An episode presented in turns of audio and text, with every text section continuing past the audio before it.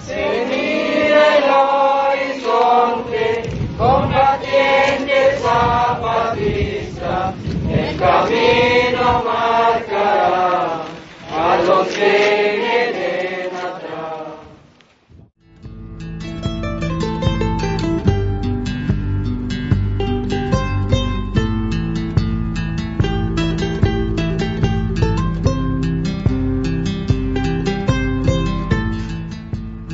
Este programa es una producción de Radio Insurgente, La Voz de los Sin Voz, voz del Ejército Zapatista de Liberación Nacional.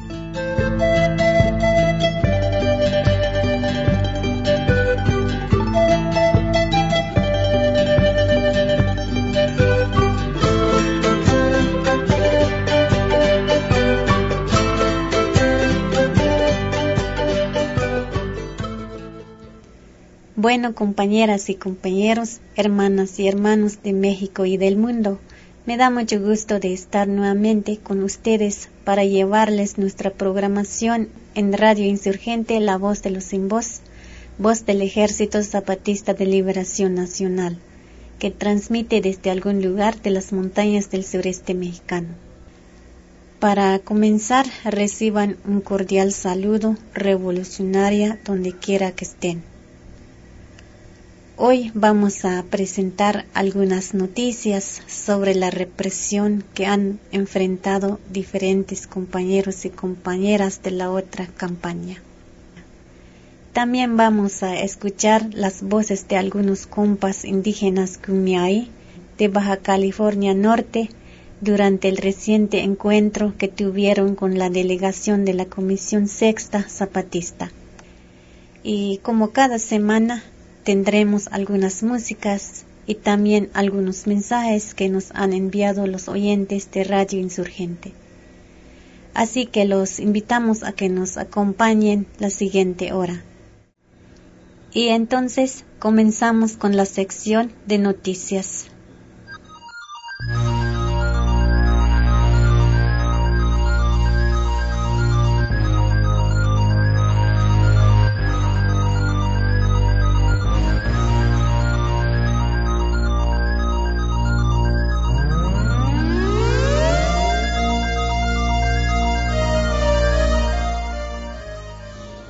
Equipo de comunicación alternativa Zapateando informó que por fin salieron libres los 10 campesinos indígenas nahuas que estaban presos en el penal de Villa Aldama, en Perote, Veracruz. Cada uno de estos compañeros tuvo que pagar una fianza de dos mil pesos por su liberación.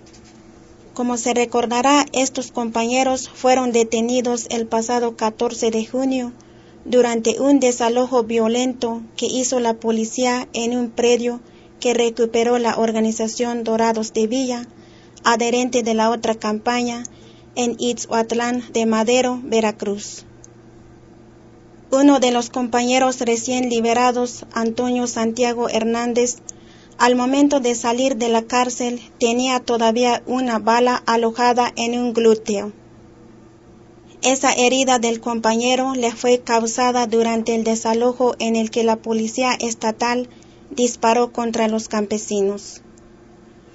La liberación de los diez compañeros se logró por la defensa de su abogada Ana María Veracid de la Comisión para la Defensa de los Derechos Humanos y por la difusión del caso en medios alternativos.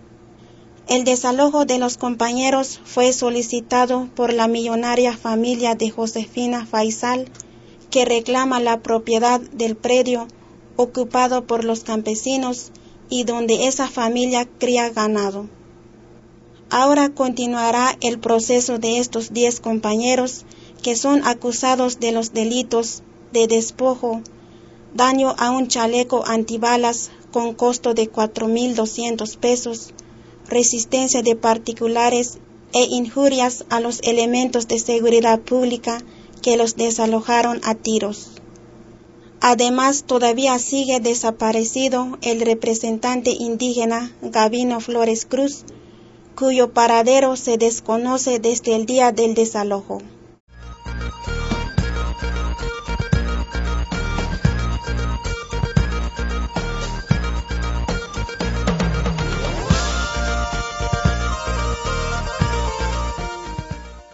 La Secretaría de la Defensa Nacional, SEDENA, a través de informe, reconoció que realiza trabajo de inteligencia para espiar a los integrantes de la otra campaña. A pesar de que la otra campaña es un movimiento civil y pacífico, es considerado por las fuerzas militares de nuestro país como una expresión detractora del Estado mexicano. Según la Sedena, las actividades que realiza el Ejército Zapatista de Liberación Nacional en la otra campaña tienen el objetivo de debilitar a las instituciones. Estas conclusiones de la Sedena surgen a partir de los materiales gráficos y videográficos que recopiló el personal de esa dependencia de gobierno que siguió el recorrido del delegado cero por nuestro país.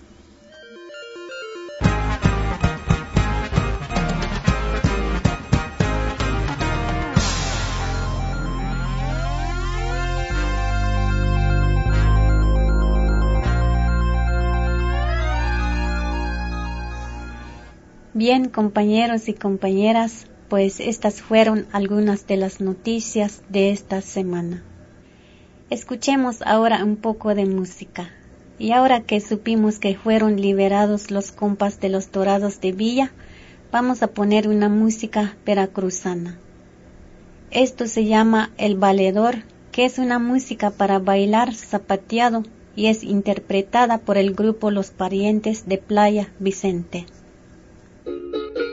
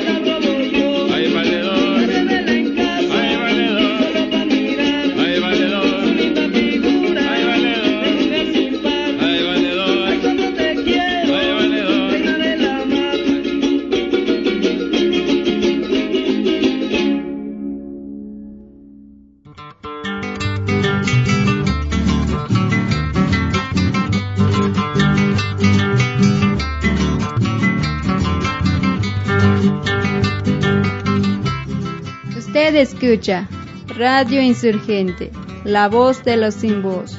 Voz del Ejército Zapatista de Liberación Nacional, transmitiendo desde las montañas del sureste mexicano.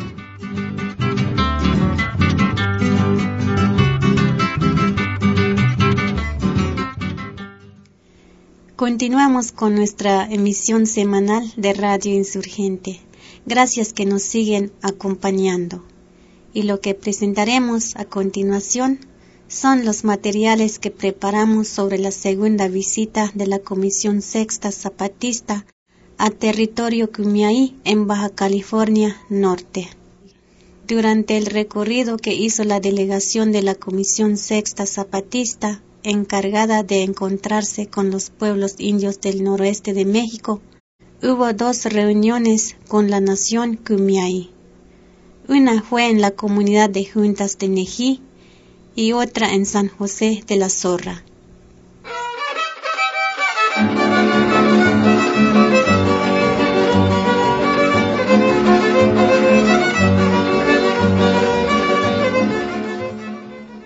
En la comunidad de Juntas de Nejí, los compañeros y compañeras hablaron de la pobreza, del olvido y de los despojos de tierras que enfrentan día con día. Explicaron que la mayoría de los habitantes han tenido que emigrar a la ciudad de Tecate a trabajar en las maquilas para sobrevivir y que eso ha provocado que se vaya perdiendo su lengua y que la comunidad esté en peligro de desaparecer. Además, denunciaron que su territorio no es respetado y es constantemente invadido por nacionales y extranjeros, sin que las autoridades hagan nada para evitarlo. En la reunión realizada en San José de la Zorra, el despojo de tierras fue también una denuncia constante en los testimonios. Los compañeros y compañeras de San José de la Zorra manifestaron que su principal demanda es el respeto a su territorio y a los recursos naturales de la zona que actualmente se encuentra ocupada por invasores protegidos por el mal gobierno y por autoridades indígenas que han traicionado a su pueblo. Escuchemos algunos de los testimonios que dieron los compañeros y compañeras Kumiai sobre esta situación.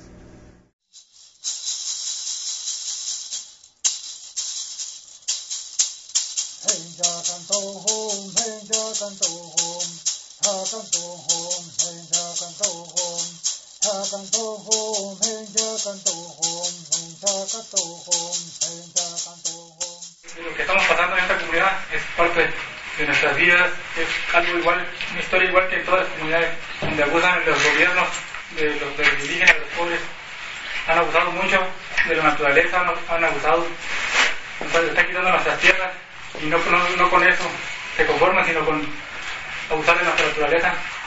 Y esta es una de las demandas que, que tenemos nosotros ahorita en esta comunidad, es más importante, aparte de las otras demandas de, de salud, educación, ese es la del territorio y los recursos naturales los que, los que están abusando ahí el gobierno. Como dice Fausto, puede que hemos sido este, objeto de, de, muchas humillaciones, se podría decir, al grado de ir perdiendo pues la mayor parte del territorio, que de 19.500 hectáreas ya nada más nos quedan como 3.000 hectáreas. Igual en otras comunidades, ¿no? Está pasando lo mismo al igual que este, lo de educación, lo de salud, pero para nosotros ahorita lo más importante es lo del territorio, porque cada vez nos están friegue y friegue más, el territorio es más reducido cada vez, por los malos dirigentes que hay en nuestra propia comunidad, ¿no? que se venden ahí a los, al mejor postor, se puede decir, por eso es que a raíz de eso hemos ido perdiendo mucho, mucho territorio y todo eso. Se puede decir, eh, nosotros estamos sufriendo porque estamos peleando está mi suegra, o sea, cuidando un terreno que están quitando ahorita. Entonces es de toda la comunidad. Pero la persona que nos invadió nos está ya este, acusando de muerte, ya de matarnos, o sea, de, de ahorcarnos, de... Eh, entonces a mi esposo le han puesto ya emboscadas, más que se ha escapado. Este, entonces es algo muy triste, ¿verdad? Es algo muy triste que nosotros decimos, son la gente de fuera, también gente de fuera, pero gente con ayuda que está traicionando a nuestra misma comunidad. Nuestra misma gente nos está traicionando, nuestra misma gente nos está vendiendo nuestro territorio, nuestra misma gente se pone en contra de nosotros, que nosotros peleamos los derechos de nosotros, los derechos de la tierra.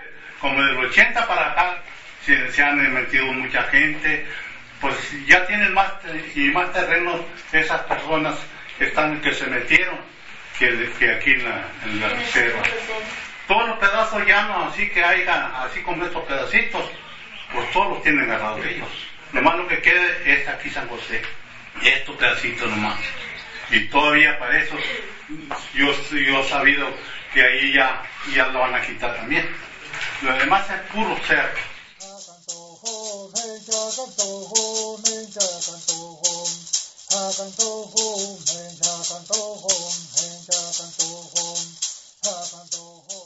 Estaba con lo mismo, ¿no? Lo del que el pedacito ese que nos está quitando de acá. Ya nosotros ya habíamos parado el cerco por dos años también entró un nuevo comité que según representaba a la comunidad, pero que estaba, dependía de la organización civil que hay ahorita, Iguam, tan famosa, dependía de ese y a los 15 días, mira, acercaron todo a la sorda, contrataron gente, contrataron a un cuñado mío y varias personas de los más allegados a mí los contrataron para que fueran y le acercaran allá el terreno ese que ellos quieren adueñarse todavía. Y por donde pasamos antes, ya taparon la puerta, pusieron piedras, ya amarraron todo lo que es seco, ya no pasa, se tiene que brincar uno el seco para pasar allá, o sea, ya no tiran balazos. Sobre cuando ya pasan por este lado, hay amenazas de que va a haber muerte. Entonces, yo creo que la gente que están allá o los de afuera, ellos no tienen ningún derecho por qué andar amenazando a los indios. Los indios tienen todo el derecho a vivir aquí. Miles de años, por miles de años los indios lo han hecho siempre, siempre mujeres y hombres hemos hecho artesanías y desde lo que vivimos, desde lo que compramos para comer, con la venta de artesanías. Entonces ahora para aportar nuestra, nuestro material para artesanía tenemos que brincar en nuestro mismo territorio, brincar cercos que según ya es propiedad privada. Yo me acuerdo que un día fuimos a, a Rosarito, nos mandaron un licenciado bien, bien, pues licenciado en toda la materia, y nos dijo claramente, esta la compañera que nos mentir, dijo, bueno, ¿y ustedes a qué le tiran? Dijo, si mi, si mi patrón, dice mi, mi jefe, dijo, él tiene mucho dinero, ¿ustedes qué tienen? Dice, ¿ustedes qué tienen? ¿A qué le tiran? ¿Qué van a hacer? Dice, es más, ¿para qué quieren la tierra? Le dije, bueno, pues sí es cierto, tu jefe tiene mucho dinero, pero nosotros no tenemos más que la tierra para nuestros hijos y sobre eso vamos a luchar. Pero en una ocasión también nos dijo esa misma persona, una vez que fuimos a parar en un cerco, también nos dijo que, a él le valía, dijo, puritita fregada, dijo que él iba a seguir comprando tierra de los indios, porque él tenía mucho dinero.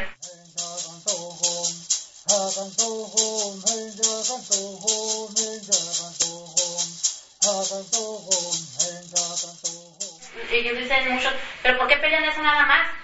Es un pedazo chico, pero no le hace, le digo, pero es algo que se está peleando. Algo que pues, algo se está luchando con, eso. Algo de decir de que los, como indígenas tenemos orgullo y dignidad de tener la frente en alto y darle la cara a la gente que siempre nos está achacando.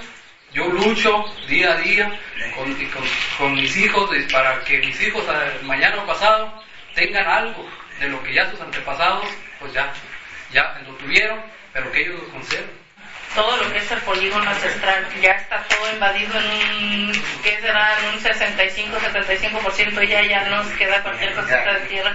Y si no nos paramos ahorita y decimos que ya basta, así vamos a seguir siempre.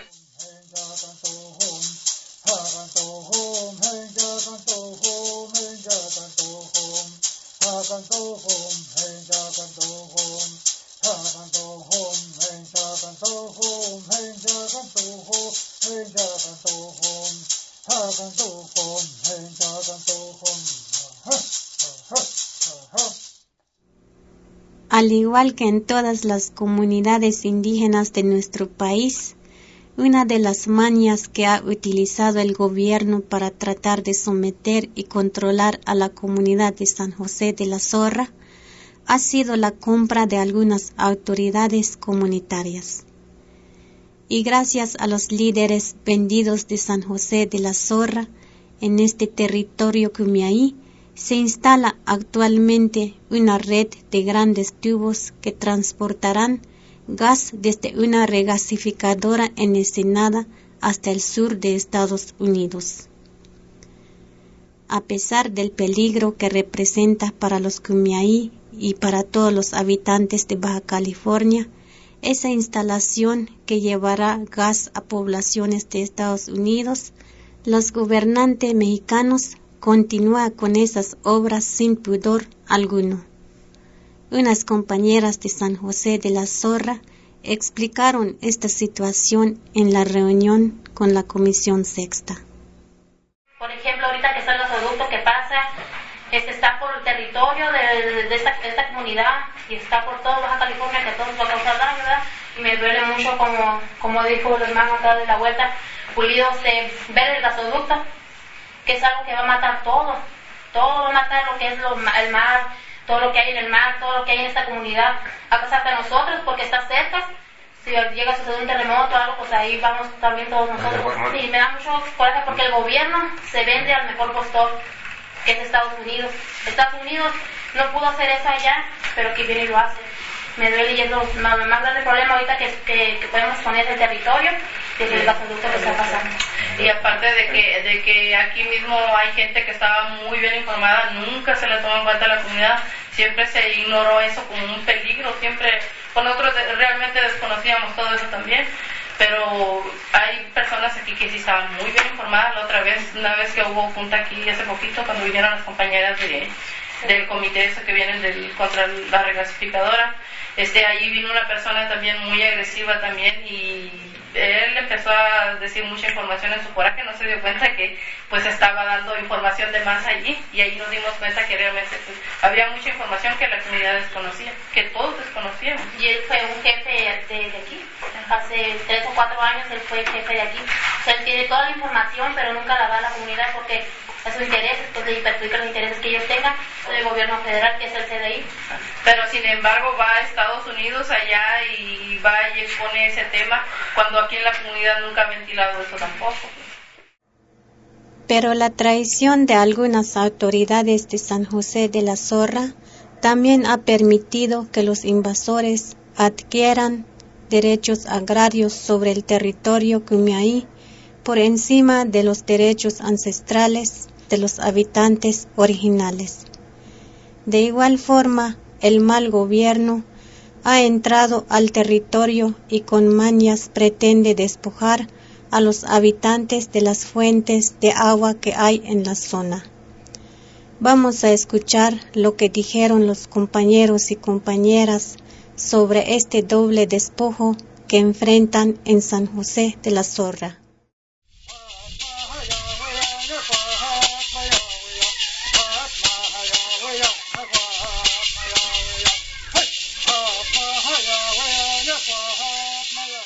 Las dos personas que siempre han estado al frente, que los han, los han manipulado, los han manipulado a su antojo. Lo mismo está en lo, pasa en lo elegido. Fue una estrategia, no sé, de, sería de ellos o junto con el CDI, que qué hizo. Dentro del poquito territorio que, de que quedaba, les arreglaron 1.700 y hectáreas en un ejido para 29 ejidatarios. Y ahí empezaron casi a surgir los problemas. Porque íbamos a la Junta y cuando, cuando ellos eh, necesitaban el apoyo de la comunidad, todos eran eh, comuneros, todos eran ejidatarios, todos eran los mismos, todos tenían el mismo derecho. Pero cuando había algo contra que, que, no, que no les convenía, ¿saben qué? Ustedes comuneros no tienen voz ni voto aquí, nosotros 29 ejidatarios somos los dueños de la tierra, cuando queramos nosotros lo sacamos para afuera y se acabó. Según este, que es porque el gobierno lo declaró terreno nacional, entonces junto con la organización de aquí y con el CDI midieron 3.300 hectáreas, nada más, 3.800 hectáreas, pero no para todos los que estamos en la comunidad, sino para unos cuantos nada más, como siempre han hecho. Entonces, el está elegido, nosotros no somos avecindados, no tenemos ningún derecho para eso. Somos comunistas o comuneros, como le dicen. Y ahora con ese también lo mismo, o sea, no. O sea, nos pedían hasta nacimiento hacer un participado a todos, nosotros dijimos que no. Que nosotros no queríamos eso, nosotros queríamos que se reconocieran con eras ancestrales nuestros antepasados habían dejado. Entonces, este, y nunca entregamos papeles, nos pedían hasta nacimiento, nos pedían credencial de lector, muchos entregaron, no muchos, pero todos más de 70 que no tenemos derecho al daño. Este, yo soy una de ellas que yo dije que yo no iba a entregar y que pues hasta la fecha digo que así me voy a, no voy a entregar ningún documento para favorecer nada más a unos cuantos. Yo no, yo es lo que yo pienso. igual que los compañeros.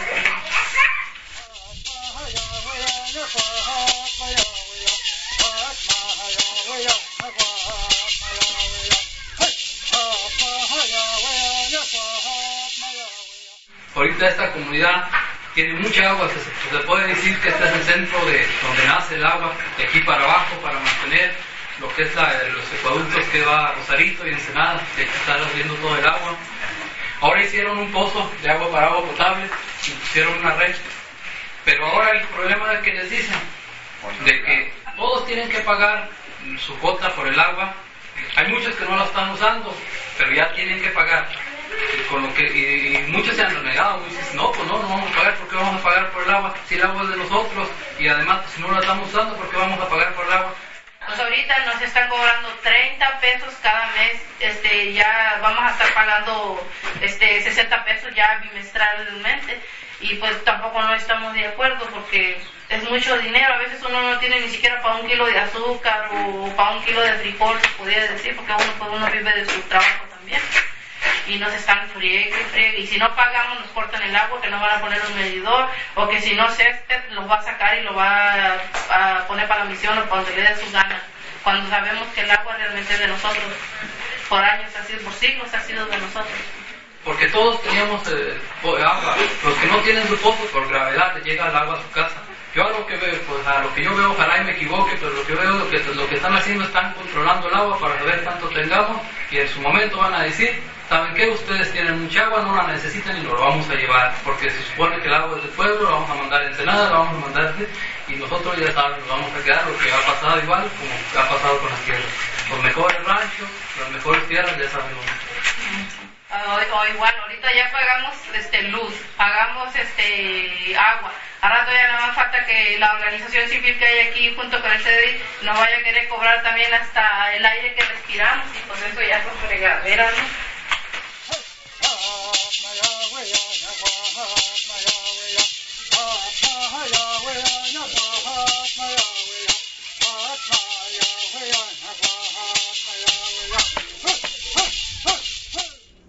Una compañera de la huerta, comunidad de Cumiaí, que se ha mantenido muy unida y organizada, contó cómo enfrentaron en su territorio el intento que hizo el gobierno para despojarlos de sus fuentes de agua.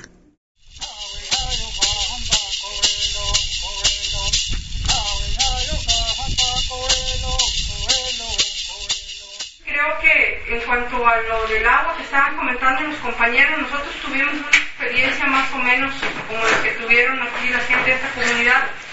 Nosotros Tuvimos también la amenaza de los gobernantes para llegar a nuestra comunidad, porque nosotros allá en nuestra comunidad tenemos el agua a flor de tierra, no necesitamos bombeo. Los gobiernos cuando se dieron cuenta llegaron a la comunidad a querer hacer el registro de los aguas, pero nosotros no se lo permitimos. Éramos solamente tres los que en ese entonces luchábamos y no les dimos chance de que entraran.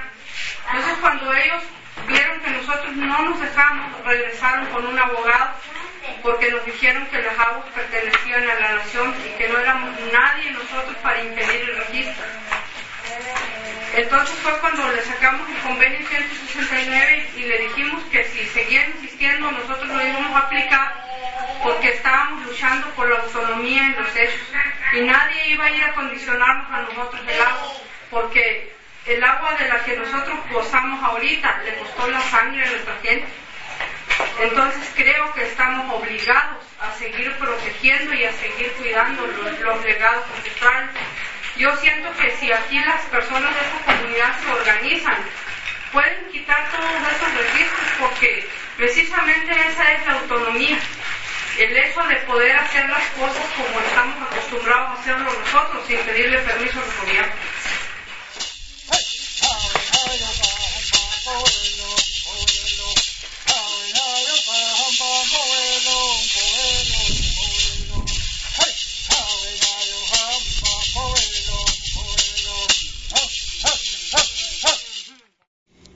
En la reunión con los compañeros y compañeras de San José de la Zorra, además de la Comisión Sexta Zapatista, también estuvieron unos compañeros del Congreso Nacional Indígena. el compañero Salvador Campanur de la Nación Purépecha del estado de Michoacán dio un mensaje de unidad y lucha a los compas Kumiai.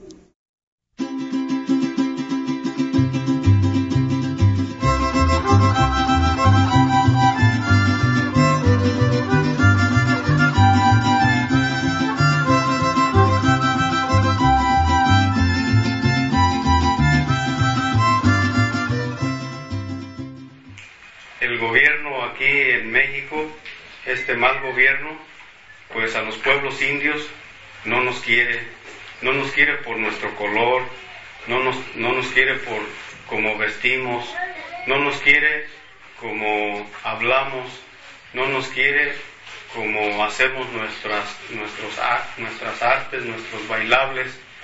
Entonces, eh, si ya sabemos que, que este gobierno no nos quiere y que aparenta con sus leyes hacer legal el despojo de nuestros recursos naturales y de, nuestra de nuestro territorio, nuestra tierra, pues no nos queda otra más que seguir organizándonos. Y aquí ustedes dibujaron muy bien de que están eh, al bordo de casi, casi entregar la dignidad de un pueblo indio como es el, el. Y así están peligrando en muchas partes de nuestro país los pueblos indios y, y no nos queda otra más que seguir organizándonos.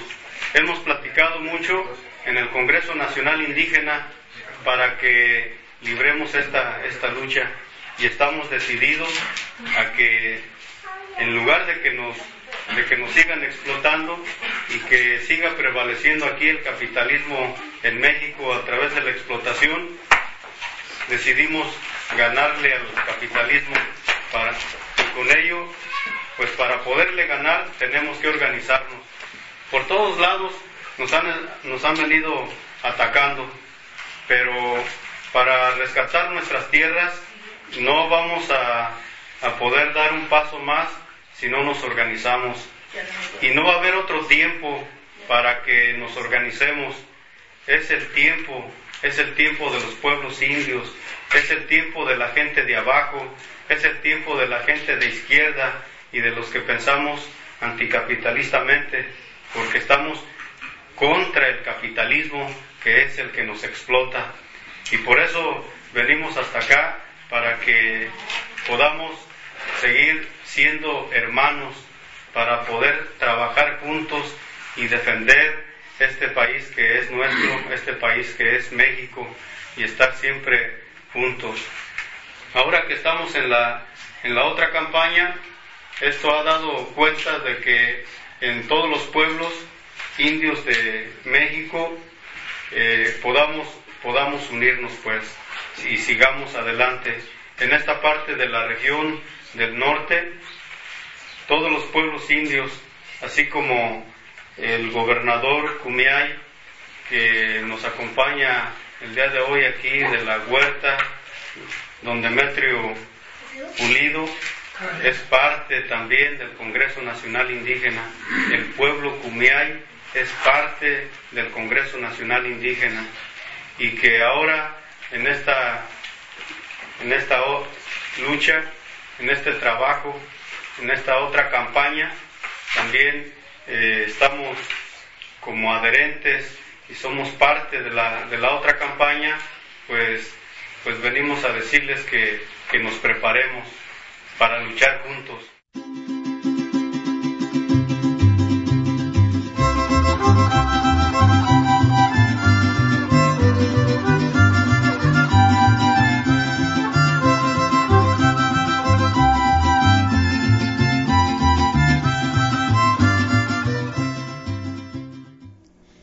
Y pues estas fueron algunas de las palabras que se escucharon en la segunda visita de la Comisión Sexta a San José de la Zorra, territorio Cumiaí, en Baja California Norte. Ahora los invitamos a escuchar un poco de música. La canción que vamos a escuchar nos la enviaron los compañeros de la colectividad Sonora Comando Cucaracha. Estos compas están en Aragón, en el Estado español, y desde allá nos envía su música inspirada en la lucha zapatista.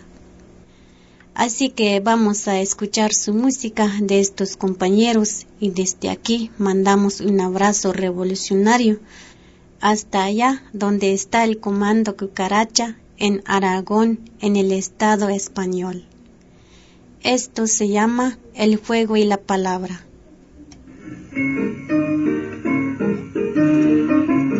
Buen rollito. Usted escucha Radio Insurgente, la voz del Ejército Zapatista de Liberación Nacional.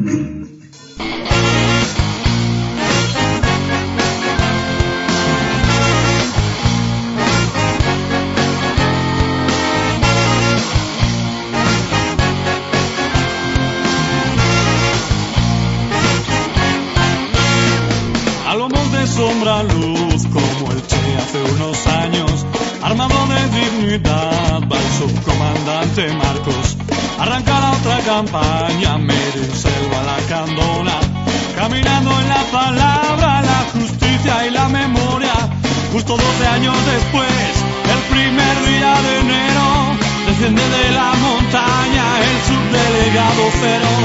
Desde Huesca o desde Australia, únete a la caravana otro mundo es posible, ponte y al pasamontaña.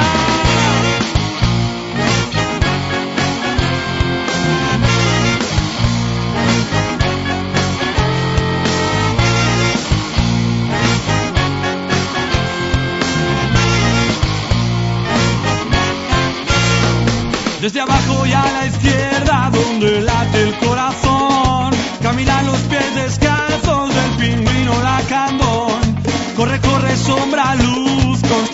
construyamos el mañana. A sentir la otra campaña desde Chiapas a Tijuana. Enseñando y aprendiendo de su lucha y su camino. Estos pinches zapatistas van a cambiar su destino. Declarándole la guerra al poder y al capital. Construyendo alternativa a este nuevo orden mundial.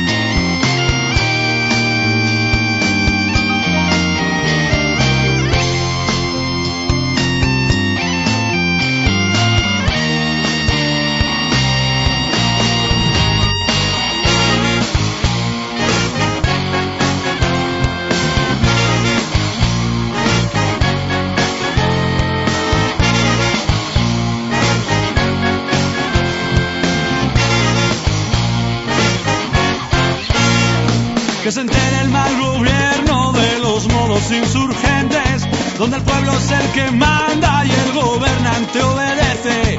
Avancemos hacia un mundo donde vida es rebeldía, donde quepan muchos mundos y la noche se hará día. Con el fuego y la palabra contra el neoliberal, crecerá el viento que somos, se avecina el temporal. Que se oiga ese mensaje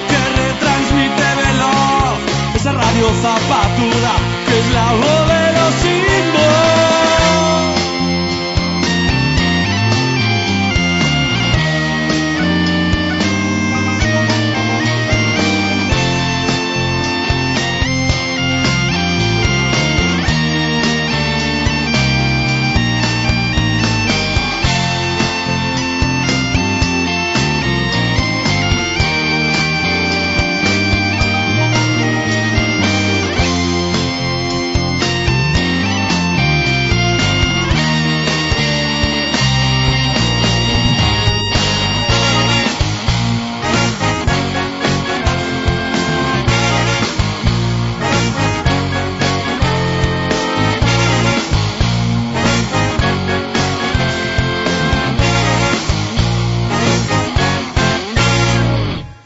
Los campos, las montañas, los ríos, con algo que no se conocía hasta ahora, que es la unidad de toda la dignidad rebelde que hay en este país.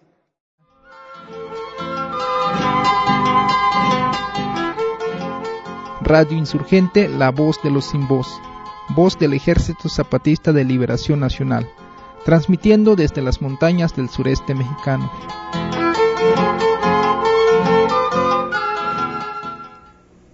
Como ustedes ya han de saber, en el mes de octubre de este año se realizará un encuentro continental de pueblos indios en Bicam, territorio yaqui, en el estado de Sonora, al noroeste de nuestro país.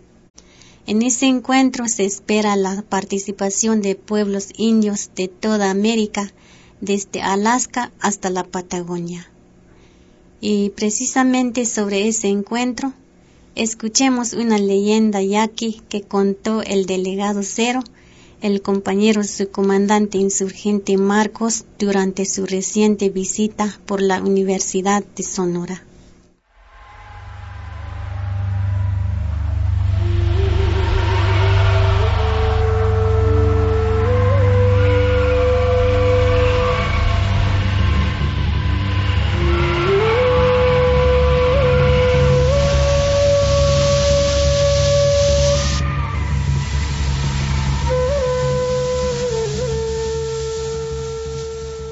Cuenta el más sabedor de los yaquis que hace mucho tiempo México no era México, sino que se llamaba Suré, porque lo habitaban los Surem, los hijos de la madre y el padre creador, Yomomuli, la hacedora y el hacedor de todos los pueblos indios en estas tierras. Y cuentan también que en la tierra del yaqui había una vara delgada gigantesca, que era muy recta, muy derechita ella, y llegaba hasta el cielo. Y esta vara hablaba pero nadie entendía lo que decía. Solo Yomumuli comprendía el lenguaje de la vara yaqui. Entonces Yomumuli se convirtió en la traductora y les fue diciendo a sus hijos lo que la vara hablaba.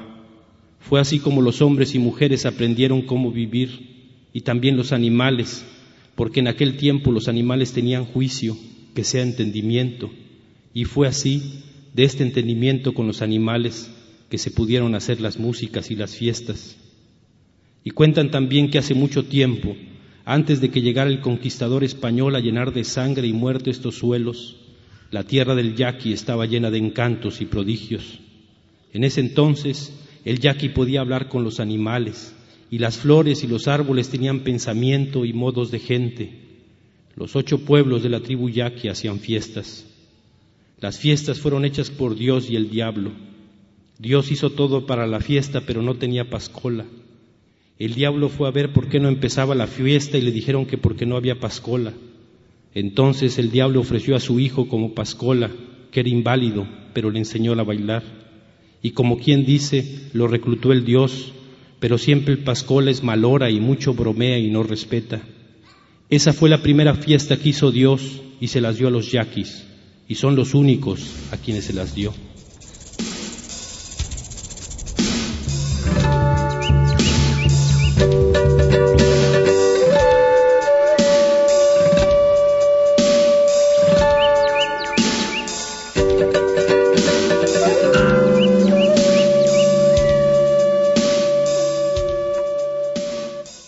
Otra leyenda yaqui que en el principio, cuando nada había que fuera escrito o contado, una gran vara recta hablaba profetizando lo que habría de pasar. De dolores habló la vara recta, el, el que le decimos nosotros. Habló de que vendría la conquista y muchos se huyeron, pero el yaqui quedó para resistir. Llegó la conquista y con ella muchos males y penas para los pueblos indios, y el yaqui resistió todo. Poco a poco su territorio ha sido mordido y despedazado por los ricos y los malos gobiernos, y el yaqui resiste. A la entrada del territorio yaqui, un cerro con forma de boca abierta parece gritar contra las injusticias y maldades que se hacen en contra de los pueblos indios de México y del continente. Pero desde hace unos días, otra palabra parece salir de la boca abierta de la tierra. Es como un llamado como una invitación a quienes son el color que son de la tierra. Y suenan ya los tambores y los cánticos del Otam, del Ndi Mapache, del Diné Navajo, del Cucapá, del Cumiaí y el Quiligua. Fuerte se eleva la voz de las mujeres Comca y el Pima, el Raramuri y el Mayo Lloreme pintan colores de fiesta y lucha. Una palabra pintan los tambores y cantos, una palabra cantan los colores. Bicam murmuran, hablan, gritan y diciendo Bicam dicen el lugar del encuentro.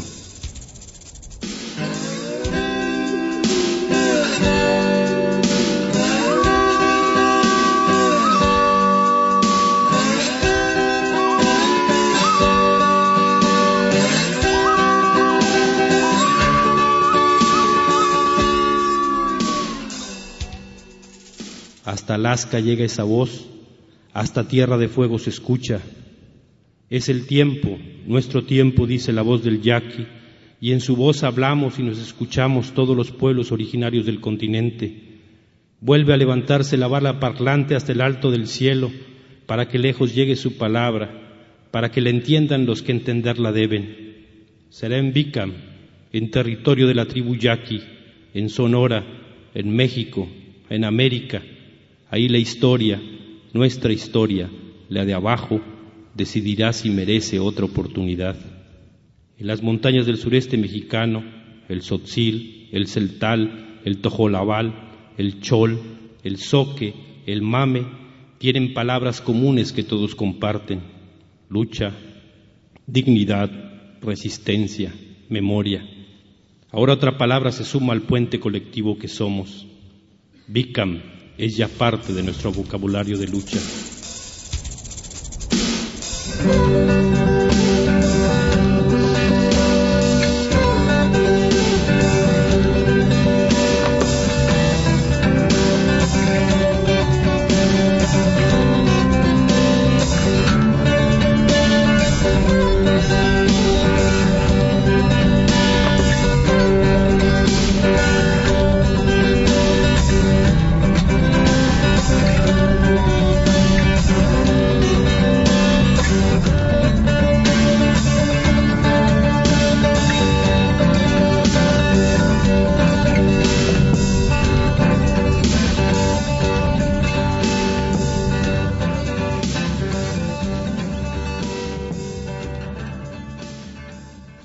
Pues ya escuchamos esta leyenda sobre el pueblo yaque, sobre la lucha de los pueblos indios y sobre el encuentro continental que se realizará en octubre en Bicam, en Sonora.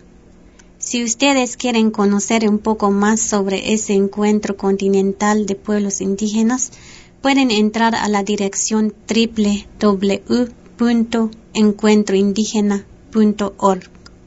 Y hablando de encuentros, Aprovechamos para recordarle que ya mero va a ser el segundo encuentro de pueblos zapatistas con los pueblos del mundo que se va a realizar acá en Chiapas, en territorio zapatista, del 20 al 28 de julio.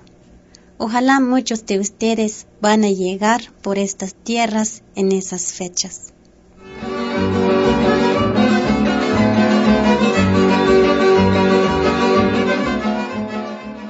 Y ya casi vamos a terminar esta emisión.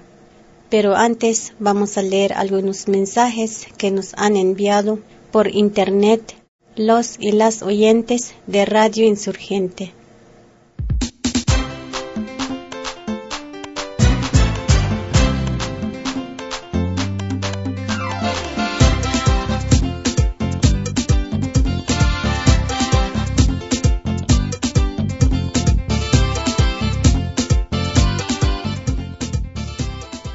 De acá de nuestro país, México, nos escribe la compañera Erika desde Cuernavaca, en el estado de Morelos. Hola, buen día. Me da mucho gusto que otra vez haya manera de comunicarnos. Les escribo para mandar un saludo a los y las locutoras de la radio y ánimo en su trabajo. Y quiero que por favor manden un saludo a la comunidad de San Pedro Nichtelucum y las delicias del municipio autónomo San Juan de la Libertad. Les mando un saludo muy grande y que ánimo en sus trabajos y espero vernos pronto.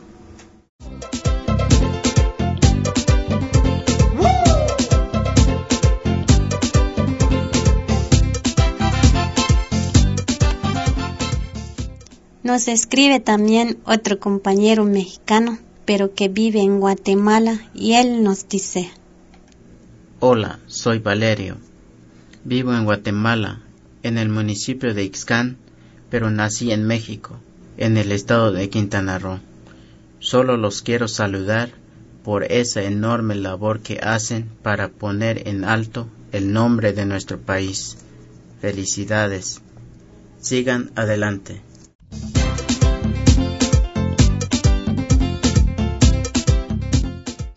El compañero Carlos Marín Roblero nos manda un mensaje desde Santiago de Chile y nos dice, Muchachos, tuve la oportunidad hoy de escuchar su radio y me parece muy interesante, ya que ahí uno puede escuchar lo que para otros no se debe, pero que para algunos es de vital importancia para sus vidas.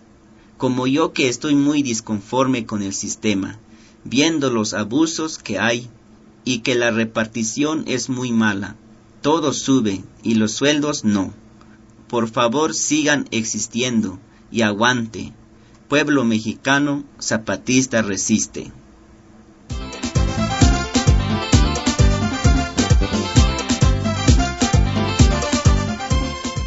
Y desde San José, Costa Rica, el compa Fernando Francia nos escribe y dice, Estamos armando Radio Dignidad con toda la visión zapatista y altermundista, solidaridad con los pueblos en resistencia y armonía con la naturaleza.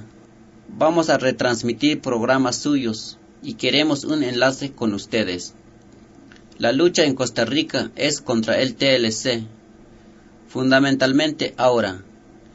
Será el primer plebiscito para consultar al pueblo. Finalmente, luego de ardua lucha sobre el Tratado de Libre Comercio con Estados Unidos. Solidaridad.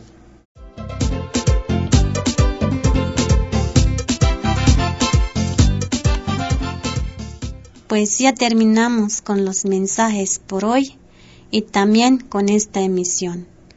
Muchas gracias que estuvieron escuchándonos. Y nos vamos a despedir con una canción que nos envió el compa Virus de Tijuana, Baja California. El compa Virus es adherente de la otra campaña y nos comparte esta música que se llama Tierra de Ciegos.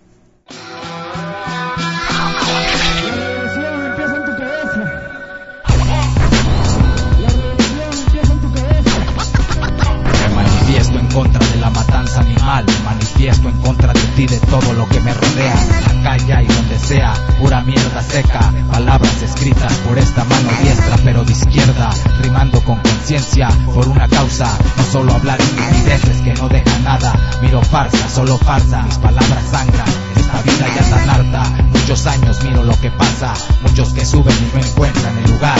Otros que ahí se quedan y no hacen nada. Piensan tener la gloria ganada. El grabar un maldito disco, no ganas la batalla. El hablar mierda solo te hunde en ella. No sobresales, solo pesas dentro de tu fantasía. En lo más dentro de tu mente sabes que pierdes, no entiendes. Mira que la realidad es dura en estos tiempos y no lo entiendo. ¿Qué están haciendo? Perdiendo el tiempo. En esta la tierra de ciegos, pero sigo sobreviviendo. Mira que la realidad es dura en estos tiempos y no lo entiendo. ¿Qué están haciendo? Perdiendo el tiempo. En esta la tierra de ciegos, pero sigo sobreviviendo. Sobreviviendo. Eso es mediocridad, no me interesa ninguna ciudad. Solo sé que habito en la tierra y nada más. Aprecio a pocos, a la mayoría los odio. A tu Dios no lo conozco. Primero yo, después yo, al final yo. ¿Quién madre te va a apreciar sino tú mismo? Haz lo tuyo, yo lo mío. Y aquí seguimos en este mundo corroído con un sistema gubernamental absurdo. No sigas mudo, escupe el miedo, ladra tu odio. Mira a los tuyos presionados. Lo veo y no lo creo que se conformen con tan poco. No está en el presidente, aunque también es una mierda. Pero él nomás lleva la rienda. Tú llevas el carruaje, el peso en tu espalda. Y no te desvías, sigues con tu maldita risa. Mal alimentada tu familia. Mira que la realidad es dura en estos tiempos y no lo entiendo. ¿Qué están haciendo? Perdiendo el tiempo. En esta la tierra de ciegos, pero sigo sobreviviendo. Mira que la realidad es dura en estos tiempos y no lo entiendo. ¿Qué están haciendo? Perdiendo el tiempo. En esta la tierra de ciegos, pero sigo sobreviviendo.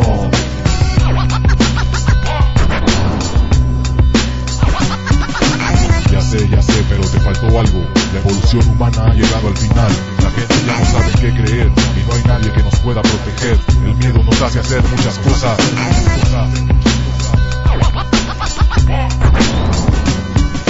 Mira que la realidad es dura en estos tiempos y no lo entiendo. ¿Qué están haciendo? Perdiendo el tiempo. En esta la tierra de ciegos, pero sigo sobreviviendo. Mira que la realidad es dura en estos tiempos y no lo entiendo. ¿Qué están haciendo? Perdiendo el tiempo. En esta la tierra de ciegos, pero sigo sobreviviendo.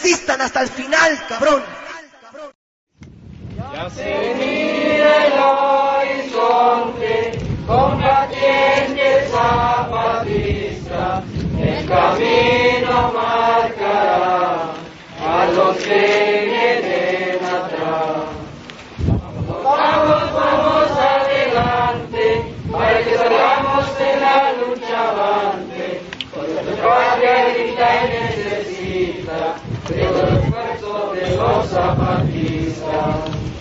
Hombres, niños y mujeres,